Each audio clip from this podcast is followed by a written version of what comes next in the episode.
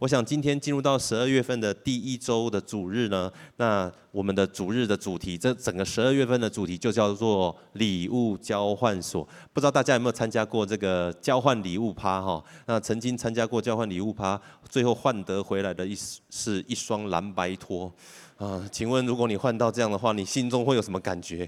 哎呦喂呀！所以呢，后来很多的那个礼物趴交换的时候，都有个条件，就是那个金额是有限制的哈，还要再附上发票，以资证明他是刚买的，不是家里用过的哈。但是如果今天我们是预备礼物要来跟这位全能的父神做礼物交换，那么请问你会预备什么样的礼物跟这位父神来做交换呢？其实啊，在我们还没预备任何礼物之前呢，神已经跟我们做了礼物交换，大家知道吗？因为他把他的独生爱子耶稣基督给了我们，那跟我们做了什么样的交换？他把我们身上的罪跟他的独生爱子做了交换，也因着如此，我们可以脱离罪的辖制，成为那新造的人。我们在耶稣基督里面都是新的。那新的人代表是一下子就全变成是一个很成熟的一个新造的人吗？其实也不是。就跟那个我们做为人父母生出啊这个我们自己的孩子的时候，我们也要带着孩子，在慢慢的来成长。那七呃就是七节八呃七节八百各发言，对不对？哈，台语好，台语好像不是很好。啊，就是要慢慢的带着孩子成长，然后到差不多到一岁的时候，我们就会带着他走路。那当他走出、跨出他人生第一个步伐的时候，哇，我们就冲过去，然后把他抱起来，然后为他庆贺。你知道，我们人生的第一步，有许多人都为着我们人生的第一个步伐来庆贺。但是曾几何时啊，当我们自己开始可以自己走的时候，其实在我们旁边为我们庆贺以及引导我们的人，好像就渐渐的变少。某种程度，其实未必是没有人要来引导我们，有时候是因为我们自己想要走我们自己的路，我们希望按照我们自己的方式来过我们自己的人生，一直到有一天我们老了、退化了，我们真的无法再靠我们自己前进的时候，我们开始再次让别人来牵引我们。那那个时候，你又会发现，旁边有许多人为我们所跨出的第那一步来庆贺，给予我们鼓励。所以回到我们人生可以自由行动，我们可以自由做选择的这一段年日当中，我们到底需不需要有人成为我们的引导呢？我们需不需要有人来带领我们的每一步呢？我相信在今天我们要来谈谈这个主题，就是带领我的每一步。特别就是今天给大家今天第一个标题，就是过去的每一步呢，成就了现在的你我。或多或少，我们都有一种感受，就是什么？就是在几年前。你有一个抉择的机会，在你前方有可能有三到四个选项，那你心中可能最期待的选项是 A 好了，那但是呢，旁边的人可能给你的意见是 B，然后再者你的父母或者是你的师长给你的是 C，所以最后你通盘所有的考虑，然后也考虑到你自己呃的限制，所以你最后可能就选择了 B 或 C。呃若干年后或一段时间之后，你回头回来看的时候，你会发现，诶，其实那时候当初心中感动那个 A 的选择，其实是非常非常棒的。这时候你心中不难免会浮现出一句话是什么？早知道嘛，对不对？早知道那个时候就怎样怎样，早知道那个时候就那样那样那样。但是问题是没有办法回到过去的时候，你只能做一件事情，就是啊不写日记嘛，对不对哈？要不然就写散文啊，这是比较文青的人啊。要不然一般的人就是可能找你的好朋友去 KTV 高歌一曲，点播一个心情点播的歌曲。要不然呢，就是跟你朋友尬聊啊，回首当年。然后最后明天醒过来的时候，依旧照着你原本的步伐往前走。所以在那个呃网络上有一个人有有人这么说哈：千金难买早知道啊，后悔呢没有特效药啊，经验能使人聪明啊，走过错过啊是人生这样子哈。所以呢，早知道那个时候我三呃国小三年级的时候就不要去跟人家玩什么人体拔河，那所以这个脸上就不会有三十三十五缝了三十五针的。疤痕，所以以至于最后我的小名叫做刀疤菜这样子哈。啊，那个时候研究所的时候呢，千里马计划刚刚出来，啊，应该是不要想那么多，就是给他，就就是参与才对啊。否则后面其实回想起来，觉得好后悔，好可惜。那时候学长学长一堆学长在台积电上班，跟我讲说，学弟，那个台积电股票五十五块，你一定要买。早知道那个时候就多接点点去买，对不对？啊。早知道四十岁的时候会全职服侍，那么我干嘛还要花那么多时间读那么多书？所以我的朋友后来知道我这个全职全职四十岁全职的时候，就说：“哎，蔡明瑞啊，你那时候这样子应该应该要早点去读神学院的嘛？干嘛读了理学院又读了工学院？你花那么多时间做那么多事情，还去工作十年，你写的穷啥呢？哈，他觉得他讲的有没有道理？哎，有道理耶。那听他这样讲讲，嗯，也是哦。但是问题是我没办法回到过去那时候二十五岁的我跟我讲说：哎，你四十岁会怎样？所以你现在就怎样？”呃，在呃疫情期间呢，那修哥那时候就有一个感动，就启动了网络教会，所以在二零二零年大概四五月的时候，我们就启动。那那个时候，我跟我太太，我们有负责一个叫做加拿大的小组。那那时候组员只有两个，那是那时候来了两位姐妹啊。啊，那因为那个时候就是疫情非常严峻，所以他们没有办法去到实体的教会，所以就来到我们的网络教会。经过这两年，他装备，然后训练，然后委身在近期教会。那在今年，他特别就是有感动，在一个课程当中，他有感动，他就写了一封信给他的前夫，然后跟他做了一些的呃他内心里面的分享跟回应。你知道他跟他前夫跟他的女儿已经分隔十八年了哈，那从来都以这个十八年都没有跟他的女儿从有任何的联络，也不知道他的女儿现在的现状如何。但是就在今天现在这个时刻，他的女儿已经飞到加拿大跟他同住在一起了。你知道他这是他从来没有想过的事情，他竟然可以跟他的前夫。重新破冰，当然他们没有复合，但是关系可以有所改善，而他可以跟他十八年未见的女儿重新的相逢。若非是神，若非是这位奇妙的测试动工，这件事情靠人的方式要怎么样能够发生呢？所以要给大家今天第一个一段经文，在罗马书第八章二十八节，我们一起来念这段经文好吗？一起来听。我们晓得万事都互相效力，叫爱神的人得益处，就是按他旨意被召的人。当我们真的很认识这位神的时候，你一定会爱上他的。他做的事情实在是太奇妙可畏了。如果你你你还觉得你没有办法很爱他，就是代表你可能还没有。很完整的认识他，那我们我就更加的鼓励你，你一定要稳定委身在教会的生活当中。你越认识神，越发认识神，越发的经历神，就如同今天我们看到的见证，还有我刚刚所分享到，十八年从来没有见的女儿，同都可以再次的破镜重圆了。那还有什么样的事情是神做不到的呢？世界上再也找不到一个比这位神更好的神。当你遇见了他，你经历了他，你一定会爱上他。接下来你就会来跟随他，以至于就像这段经文所说的，你就可以得着益处。圣经当中也有一个人物非常值得我们来学习，他的名字叫做大卫。我们大部分的人大概都听过大卫的故事，他的一战成名就是他跟这个歌利亚。大家知道歌利亚多高吗？两百九十七，大概是三米高哈。我我是一百八十公分哈，所以还在加一百二十公分上去。哇塞，天哪，应该可以。到那个天空那个那个板子那么高了哈，三米高，然后他的铜甲，他身上穿的铜甲总共将近六十公斤，他的盔甲光盔甲就六十公斤哦，他手上提着那一把枪，呃，那个枪头头那个头头就头就七公斤哦，我这么大身的人站在你面前，我觉得找到这一个照片，我觉得还蛮真实的，因为大卫那时候是十五岁，所以大概是身高大概是约莫大概是差不多一七五左右吧，所以大概是他的两倍高。你知道面对这么样子的一个巨人，而且从小自幼就是战士，大卫要有什么样的条件可以面对这样的挑战？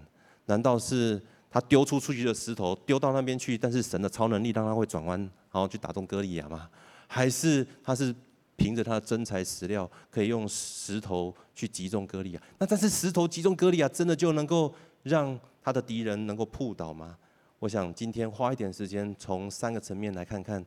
大卫在面对歌利亚之前的每一天的每一步，他怎么来往前走？神怎么样来带领他？首先来看看他的生理方面，在过去牧羊的这一段日子里头，每一天每一步，神怎么样预备他？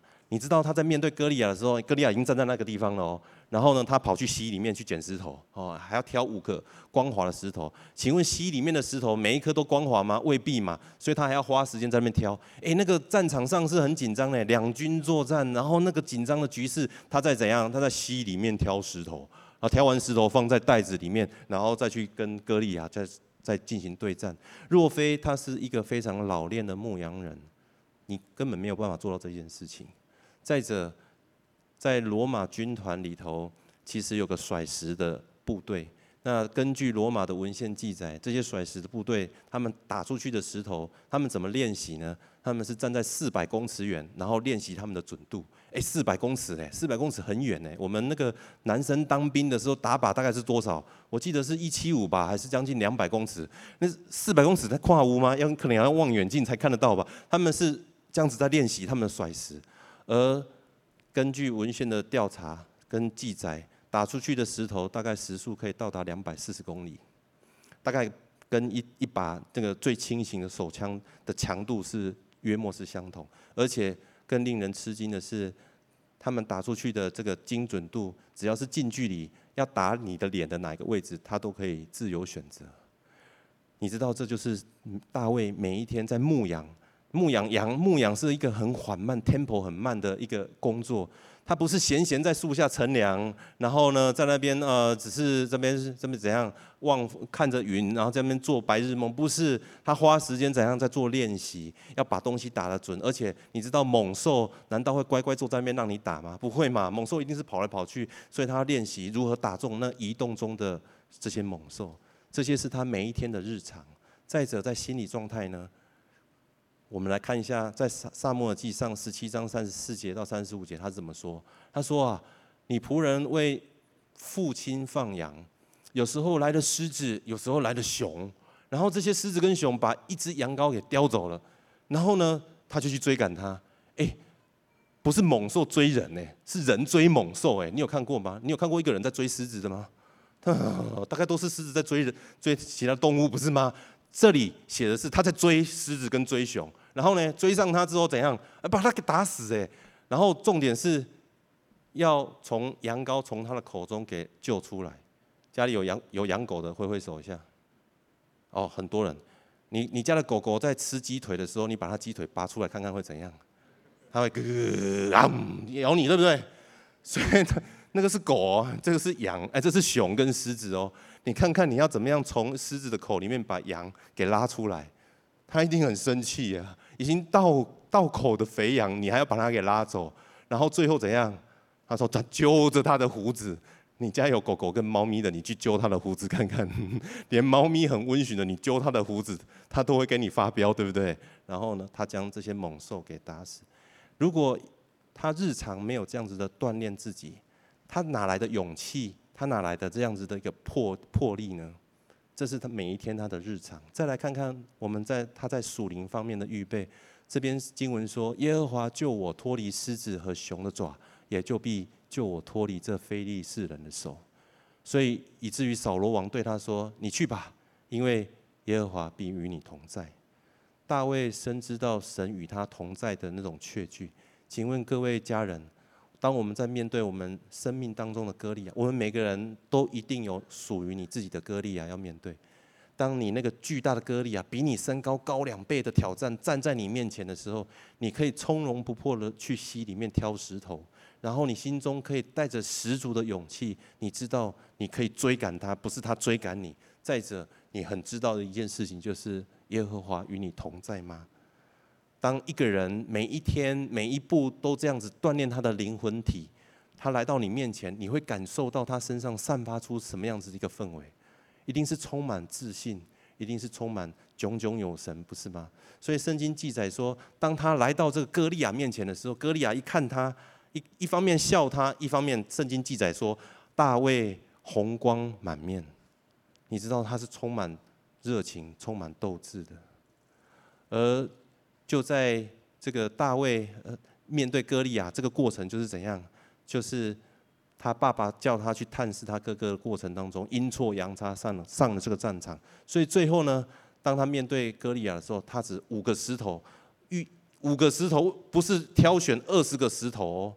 如果如果平常没准备的话，你可能说子弹要预备多一点嘛，对不对？可能要预备一至少一打嘛，对不对？他预备五颗而已哦，第一颗就打中非利士人头。而且石子是进入他的额内，他就扑倒，面伏于地。大卫是因为被撒母耳那个神奇的膏油膏立了之后，他就这么样充满神奇的大能吗？绝对不是，是他过去的每一天每一步，神都在预备他装备他。回到我们自己的身上，我们回头看我们过去，我们过去的人生的每一步，无论你现在的年龄是在哪一个阶段，你只要回首一看，其实过去你每人生的每一步都是神在为你做预备，不是吗？我们过去所有的一切的经历，你不用管别人怎么评论，你也不用管别人怎么样评价。我相信这些东西都是我们的良师，也是我们的益友，都是我们生命当中一部分非常非常宝贵的。而过去的点点滴滴，成就了现在的你和我。大家同意吗？同意的，我们一起说阿门，好吗？阿门，感谢神。所以。来到这边，有时候你会说：“可是有些东西，我觉得好像真的是过去做了一些错事，好像过去那些错误是我没办法磨灭的，好像那些是我觉得很羞愧，我觉得很懊悔的。那我要怎么样面对这些很懊悔的事情？”给大家今天第二段经文，我们一起来念《传道书》第九章第一节，好吗？一起来听。我将这一切事放在心上，详细考究，就知道艺人和智慧人，并他们的作为都在神手中。你知道经文说，艺人跟智慧人，他们的作为都在手中。我觉得这一段经文很有意思。你怎么知道你自己的过去就是全貌呢？就好像这个瓶子的水，现在在我的手中，我看到的是这个面相。但是如果我把它转一个面相，转成是这样，你看到的是什么呢？然后如果我再转这样的面相，你看到的是什么呢？所以如果我们将我们的过去放在神的手中，那么神会将我们过去一切的点点滴滴转很多的不同的面向，让我们看见我们过去的不足，也看见里头许多美好的宝藏，同时也看见里头许多美好未来的机会跟盼望，不是吗？所以经文这边说，那些智慧人跟那些艺人，他们很知道，他们要将他们一切过去的作为都放在神的手中，因为神可以让我们从他的眼光看见可能。那你说，那现实生活当中我要怎么做呢？神，我又看不见摸不着，我要怎么做呢？很简单，神设立了教会，也设立了属灵的权柄，就是你的领袖、你的小组长、你的区长。你可以去寻找你的小组长跟你的区长，跟他说分享，找一个时间坐下来，好好的跟他谈，跟他分享你过去所走过的一些步、一些一些一些历程，你跟他分享，然后请他为你来祷告。我相信在那个过程当中。透过这样子的一个互动，神在你们中间两三个人聚集，神就与我们同在，神就会亲自来带领你，用不同的眼光来看待自己。来到这边，我们谈论了很多我们过去所走过的每一步。那现在面对将我们的眼光拉到现在，我们看我们这一步要怎么走呢？现在的这一步，我们很需要有真光的指引。我们再一次来读今天的主题经文，在诗篇第一百一十九篇一百零五节，一起来，请你的话。是我脚前的灯，是我路上的光。呃，不知道大家有没有一个经验，就是你开车上路，夜间开车上路的时候，才发现你的灯泡坏掉了。还有有一次呢，就是开车上路的时候，发现嗯，奇怪，今天怎么有点暗？因为现在大部分的车子因为怕热嘛，哈，所以隔热纸都贴得超黑的，连前挡都有贴隔热纸。有时候感觉嗯，奇怪，那里贴那里加哦哈，其实是隔热纸很黑嘛，对不对？那加上灯泡又坏掉，哇塞，天哪，到底？前面到底有没有灯？哈，真的，其实那时候晚上开出去的时候，非常非常非常紧张。呃，所以我们夜间行车很需要有车头灯来为我们照明。哎，顺带一提啊，问一下，呃，大家知道灯泡是谁发明的吗？大家都没有没有都不知道就对了。呃，这边说爱迪生啊，哈啊。那其实真正的来说哈，你去查了一下，我去查了一下，灯泡发明家哈是这个美国人，在一八五四年叫做亨利·戈培尔。你说这不是爱迪生吗？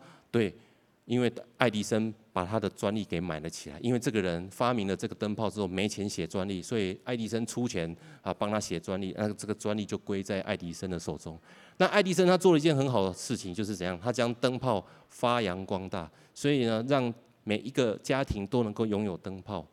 然后谈灯泡干什么呢？因为一八五四年灯泡开才刚刚被发明，但是还不到两百年的这时间呢，其实照明已经在全世界非常的普及了，包含车子。刚刚谈到车子，车子也是一样。你知道以前的车头灯大概只能照前方一百公尺远，最远到一百公尺远。那后来有一种车头灯，我去查一下哈，啊，这个叫 HID 还叫做 LED 灯，可以照到三百公尺远。那最近呢，就是这一两年有一种车头灯叫做镭射车头灯，哇，好炫哦！它可以照到六百公尺远，整条马路都被它照亮，然后不用路灯了。每台车主如果都装那个这种镭射车头灯的话，这街上有车，哪个地方有车，哪个地方就很亮。你知道这样子的灯泡的应用真的是超乎我们的想象。这是我们前方的照明。那现代人不可少的还有什么？Google Map 嘛，对不对？导航要去到哪里？去出，特别是要出远门，我们更需要 Google Map。眼前有车灯的照明，然后车子里面有从上而来 GPS 的指引，这样子让我们在行车要去到远方，我们减少我们迷路，减少我们有风险的问题。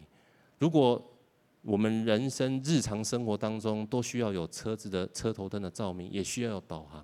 那我们的生命难道不需要有前方的车灯跟我们内心从神而来的指引吗？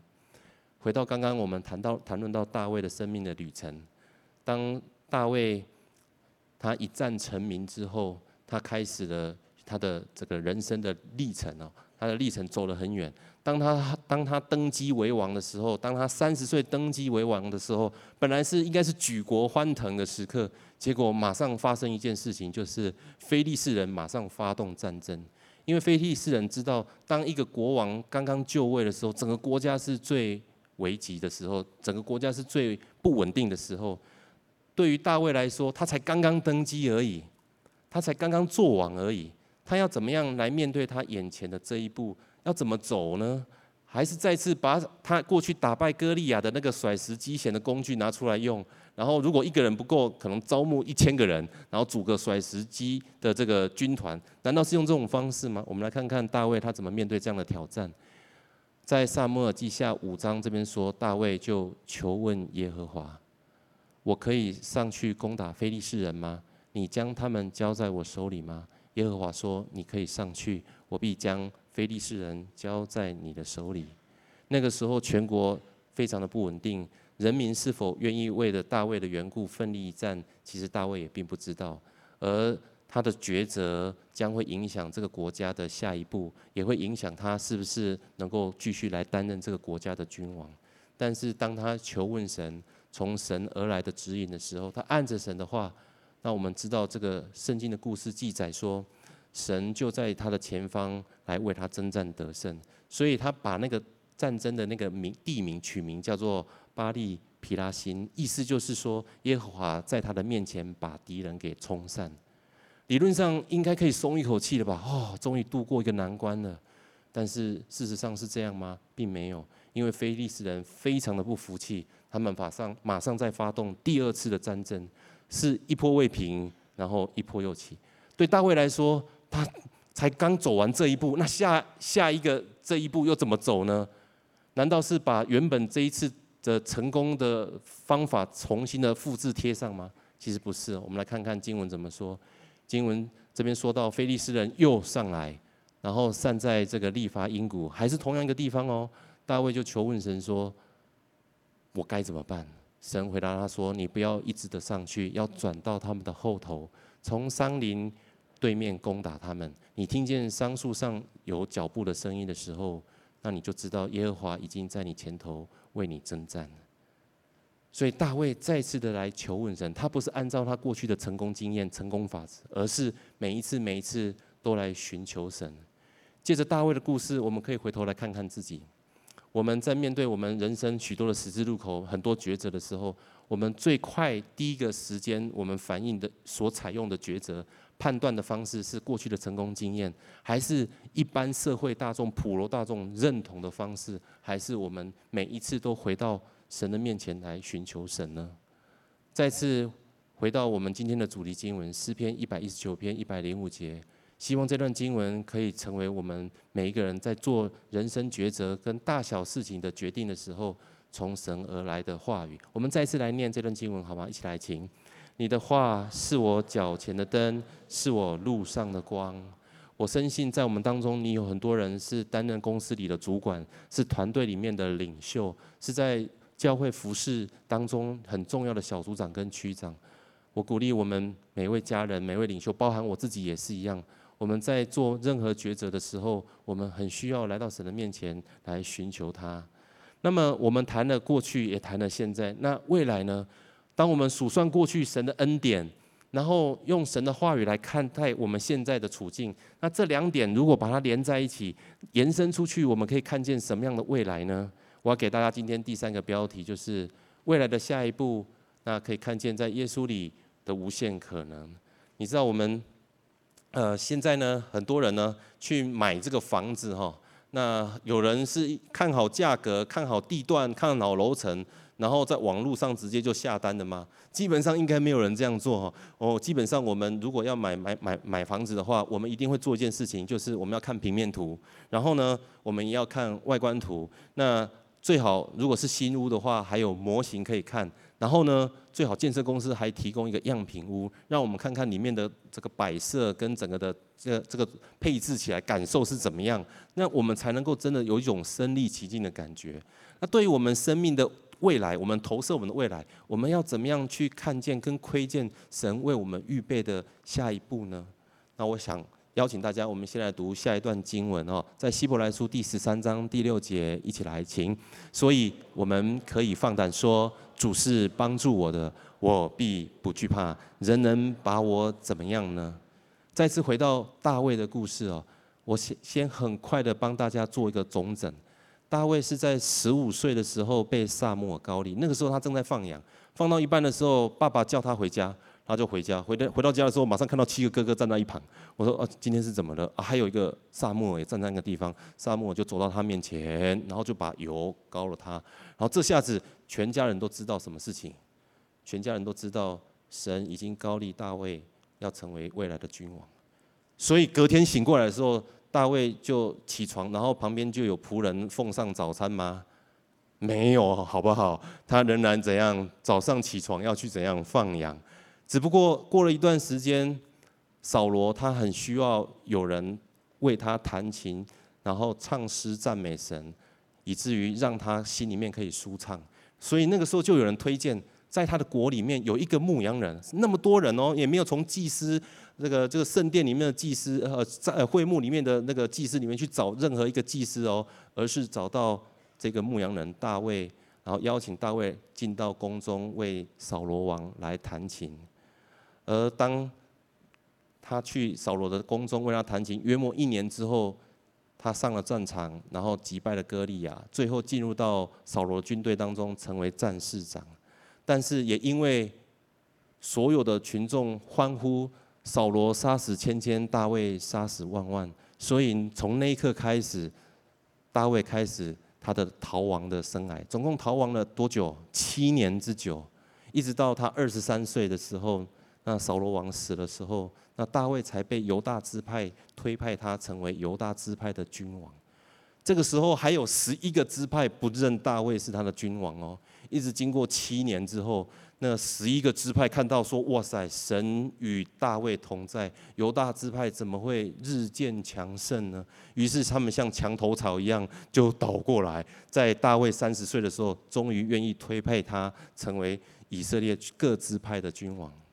大卫一这样子，从十五岁第一次被膏，一直到他三十岁，总共经历了十五年，被膏了三次。我要说的是。神在过去几千年前怎么样对待大卫，在几千年后他就怎么样对待你，跟怎么样对待我。大神把大卫从羊圈里面给呼召出来，神同样也把我们每一位家人从这个世界呼召出来。当我们被神从这个世界上呼召选召出来的时候，我们开始跟这个世界的生活形态有了有所不同，我们的生活方式也有很大的不同。我们礼拜天会来主日，你的朋友跟同事可能礼拜天去九号大坑步道再爬山。然后下午可能去喝下午茶，啊，当然我们下午也可以去喝下午茶了哈。但是我们的生活形态就跟他们不太一样，不是吗？我们还要去小组，人家说要去唱 KTV 的时候，你说啊不好意思，今天我要去小组。然后下一次大家去打保龄球的时候，哎，我要上培育课。那同事会说，哎，你这个人怎么那么难约啊？以后干脆不要约你了。你就觉得哦，好受伤哦，怎么会这样？但是你知道，我们就是。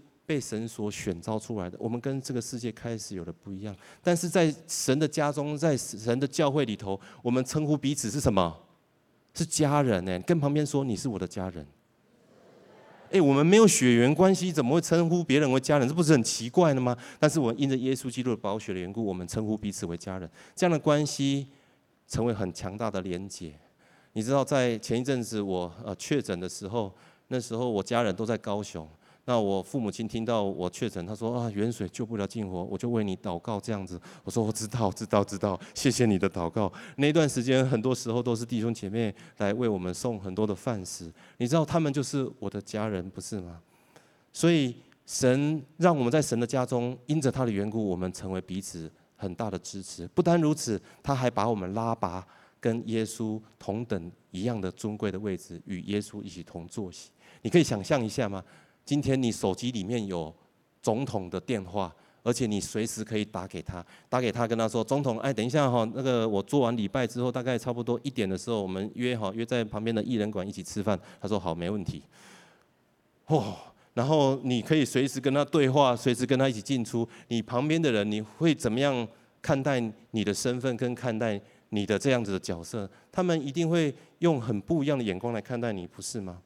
所以我要跟大家分享的是，神寻找你我，呼召你我，是要成为他的王子跟公主，就如同这段经文所说的一样。万军之耶和华他怎么说？他说：“我将大卫你从羊圈招出来，一样。”神说：“我将你从这个世界招出来，我要立你成为这地所有百姓的君。我们每个人都叫做君尊的祭司，而且神应允我们说：我要常与你们同在。”剪除你一切的仇敌，使你的名为大，像世界大大有名的人一样。这是神对大卫说，也是对我们所说的话。不单如此，他也跟我们说，他从灰尘里面要抬举什么贫寒的人，从粪堆当中去提拔那穷乏的人。也许你觉得你没有什么身身世，你觉得你没有什么样的背景，但是神告诉你说，那不重要，重要的是是我提拔的你，我将你把你。放在跟那些王子同坐席，而那个王子就是我的独生爱子耶稣基督。甚至在你们当中，有些人你没有办法生育，你没办法多产，那我要使你成为多子的乐母。这是多么美的一个图像，好像是我们去窥见未来那个光景跟荣景，这是神给我们为我们所预备的。如果我们拥有了这些东西，你心中的这种满足跟喜乐跟盼望就从我们的腹中油然而生，不是吗？再者，不单如此，他要我们和成为他合神合他心意的人哦。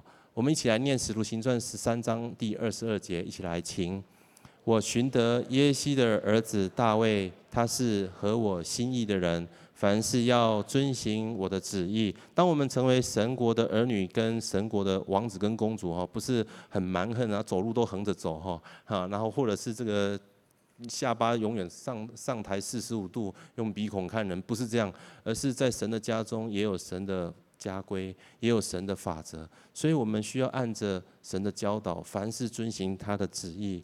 既是神的儿女，那么神就会管管教，不是吗？而特别是。我们每一个被摆放在领袖位份上的家人更是重要。我们要很清楚知道，神授予我们权柄，让我们有影响力，不是要让我们可以展示我们自己多厉害，而是要透过我们可以带领人们来敬拜神。就像是神借着摩西告诉法老，法老说：“让我的人民可以敬拜我的神。” Let my people worship me. 所以，领袖很重要的一个责任跟义务，就是我们要带领我们的家庭，带领我们公司里面的团队，然后带领我们的公整个公司也好，所有的人一起来敬拜神。你会说，可是他们还不是基督徒啊？是啊，你可以为他们祷告啊，你可以为他们祝福啊，你可以开始分享你生命当中见证。当你这么做的时候，你就在带领他们来到神的面前，要来敬拜神。而神给我们的愿景就停在这个地方吗？没有，还没有，后面还有。神告诉我们说，他必与我们同行，然后必为我们带来得胜。在撒母耳记下第八章这边提到说，大卫无论往哪里去，耶和华都使他得胜。然后十四节又说，大卫无论往哪里去，耶和华都使他得胜。你继续往后翻，里头有许多记载，都记载的是大卫无论往哪里去，耶和华都使他得胜。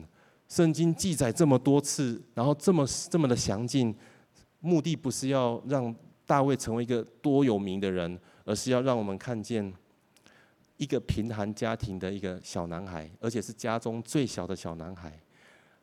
他们家境也不是很好，顺带一提，他们家境也不是很好。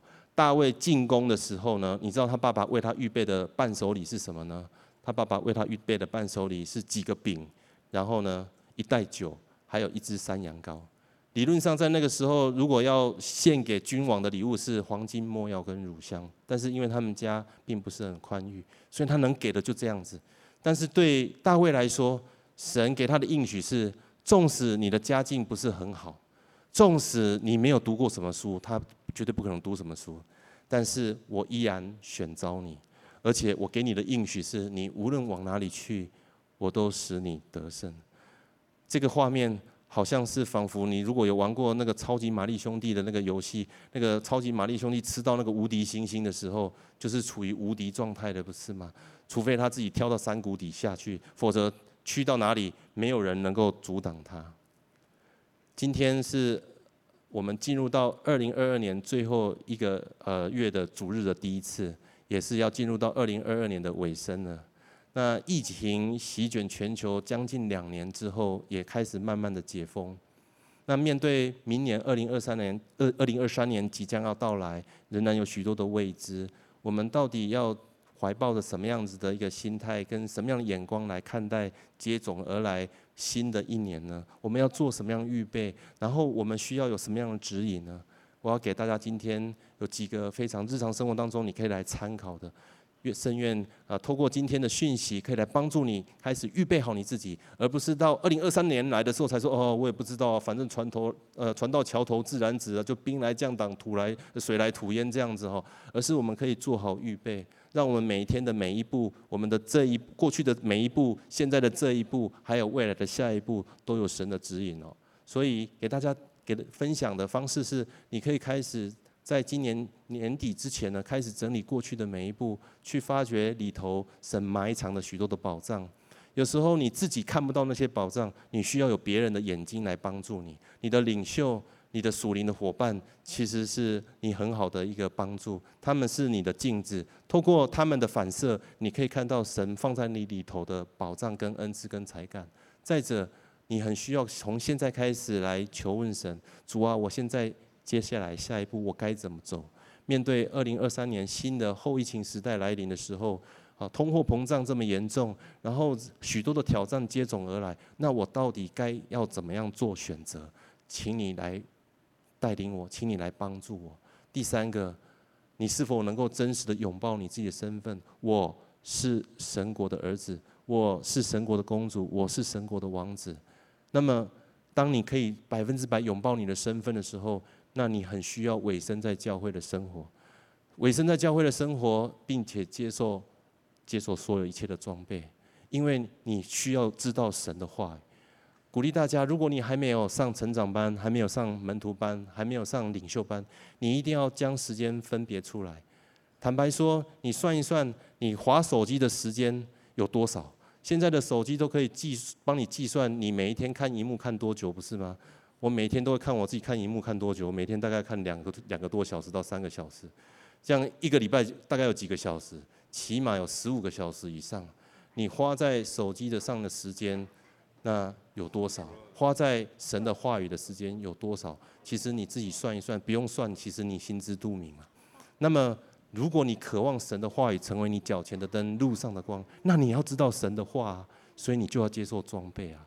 那你需要有人提醒你，那你就需要在教会的生活当中，在教会里头的生活可以成为你极大的帮助。最后，我想用这段经文来祝福所有的家人。我们一起来念这段经文好吗？一起来听。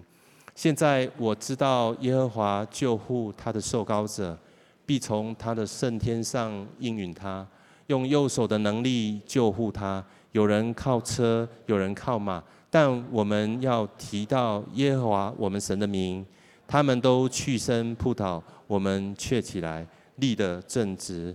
愿神的话成为我们每个人脚前的灯，路上的光。我们一起来祷告。主耶稣，谢谢你透过今天你的话语来告诉我们，你就是我们最大的依靠。你渴望我们成为你的儿女，而且你已经预预备好了，你要提拔我们与你的王子一同坐席。更是你告诉我们说，我们要成为合你心意的人。你在寻找这样的人，而我们今天每个人在这个地方，我们要说：主啊，我在这里，我愿意，我愿意成为合你心意的人，因为知道神你与我的同行必带来全然的得胜。如同大卫一样，我们也渴望这样的福分临到我们每个人的身上。我们无论往哪里去，耶和华都使我们得胜。特别我要为我们今天在座有一些人来祷告。呃，我觉得在我们中间有一些人，你过去有一些的历史，啊、呃，有一些难堪的过往，你称之为叫做黑历史。你不太希望能够回头回首就看到它，你很想很想要把它给忘掉。你好希望就像电脑一样，可以把它。圈起来，然后直接丢到垃圾桶里面，永远就不存在这个硬碟里头。但是就是没有办法，只要回首一看，你就会看到它就在那个地方。所以你渴望重新开始的时候，难免有时候都会被这样子的过往所羁绊。但我觉得神今天要告诉你说，过去的一切，如果你放在我手中的时候，你相不相信我可以将这些旧事转变成新事？你相不相信我可以化腐朽为神奇，使水变酒，将一些原本是不好的变成是好的？我觉得神今天要来鼓励你，不要不要气馁，不要放弃。当你愿意打开你的心的时候，神要来帮助你。若你是这样子的一个呃家人，我刚好提到的是你的需要，我要邀请你将你的右手放在心上，我要为你来祷告。你不用看别人，你就是专注在神，专注在自己的身上。再者，我要为我们当中的弟兄来祷告，特别是为弟兄祷告，特别是呃，我要为的是大概差不多在三十五岁到呃五十五岁这个区间的弟兄来祷告。呃，在这个中年的阶段。好像你正处于一个人生的十字路口。那过去曾经你其实心中有一些愿景，有一些梦想是你想要去实现的。那我觉得你在这个十字路口你在找路，所以你一直在看那个路标，路标到底指引往哪里？往往 A，往 B，往 C 哈。然后你我看到你好像在查那个 Google，然后你一直在 Google 下关键字。你因为你觉得现在的 Google 关键字很好用，所以你一直在网络上搜寻。但我觉得。耶稣就站在你的身旁，你只要转头一看，就会看到耶稣了。你不用舍近求远，也不用投石问路。我觉得你只要转头面向耶稣，然后你问他：耶稣，我下一步要怎么走？我这一步要怎么走？我觉得神马上会回应你。若你是这样的弟兄，或者是你正在这样的处境的家人，也邀请你将你的右手放在心上，我要为你来祷告。最后就是我要为有一些人来祷告，就是你你你的生活其实很很很安稳，你过去走过三四十年、四五十年，其实你已经很平顺了，那你就觉得呃就好，反正为了就是这样子啊，好像就是这样子继续的顺顺的走下去，你没有什么太大的想法。那我觉得神神他不要过你，他不是。不是要你过这样子平平淡淡的人生，你还仍然可以保有这样的特质，但是他要在这样子的平淡上面再增加很多的东西，就好像一个蛋糕已经有奶油了，但是上面还需要有草莓，很多的水果作为装饰，这整个蛋糕看起来就会非常的可口。人们看见的时候，旁边的人看见，不单是你自己也会喜悦，旁边的人看见也会充满了一种呃期待感。我觉得你要做的事情就是把你的头抬起来仰望神。你只要举起头，抬起头来仰望神，你就会看见神用笑脸要成为你的帮助。你就是满怀，就是一个开放、开放的心来接受神为你预备的就可以了。如果你是这样的人，我要邀请你，可以将你的右手放在你的心上，让我为你来祷告。主耶稣，我们要为着每一个按守在自己心上的人来祷告，因为我们的心就是最宝贵的，也是你所看重的。因为你说保守我们的心胜过保守一切，一切的果效就是从心发出。当我们带着一个谦卑的心来到你面前，如同大卫来寻求你，我们深信主新的策略要从你的手中赐下在我们的面前。主啊，一个全新展开的一个新的路，要在我们面前来铺张开来。主啊，你要那个从你而来的热情，要点燃我们心中的那个火焰火把，让我们开重新可以重燃那个爱火，让我们的生命不因着过去就让我们平凡平凡平凡无奇，而是在神你的手中，凡事都有可能。感谢赞美神。接下来我要为着第一次来到我们当中，或第二次来到我们当中的新朋友来祷告。如果你渴望也得着这样的一个祝福，我要邀请你跟我一起来祷告。我祷告一句，你就跟着我一起来祷告，好吗？亲爱的主耶稣，亲爱的主耶稣，我相信你是真神，我相信你是真神。我要祈求你赦免我的罪，我要祈求你赦免我的罪。我要打开我的心，我要打开我的心，邀请你进到我的生命里，邀请你进到我的生命里面来，让你做我生命的主，让你做我生命的主。引导我的人生，引导我的人生。祷告奉靠耶稣基督的名，祷告奉靠耶稣基督的名。阿门，阿门。我要恭喜你，如果你刚刚跟我做了这个祷告，我深信耶稣基督要成为你脚前的灯，路上的光，指引你的人生的道路。我们一起从位置上站立起来，好吗？我们一起用这首诗歌来敬拜赞美我们的神。你是我的主，引我走这一路。高山或低谷，都是你在保护。万人中唯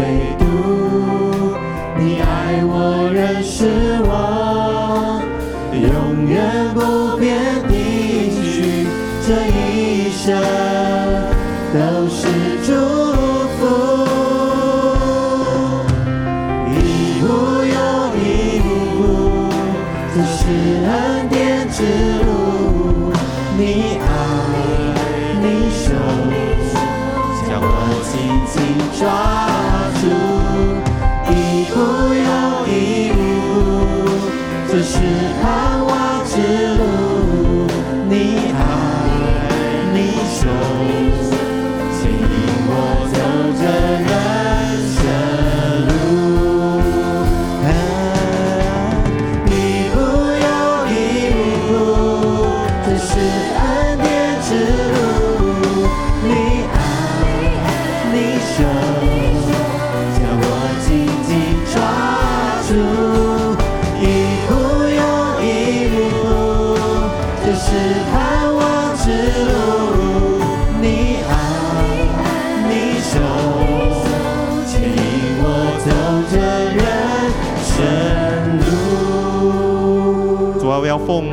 圣父、圣子、圣灵名名来祝福所有的家人、所有的来宾朋友。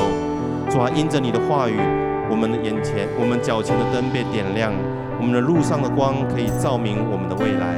主啊，圣愿祝你大大的祝福我们每一位来宾朋友、每一位家人，在我们工作、跟家庭、跟人际关系当中大大满蒙福。凡我们手里所做的事情，尽都顺利。愿神你得到最大的荣耀，也借着我们使你的名高高的被举起。祷告奉告耶稣基督的名，阿门。我们拍掌将荣耀归给这位全能的神。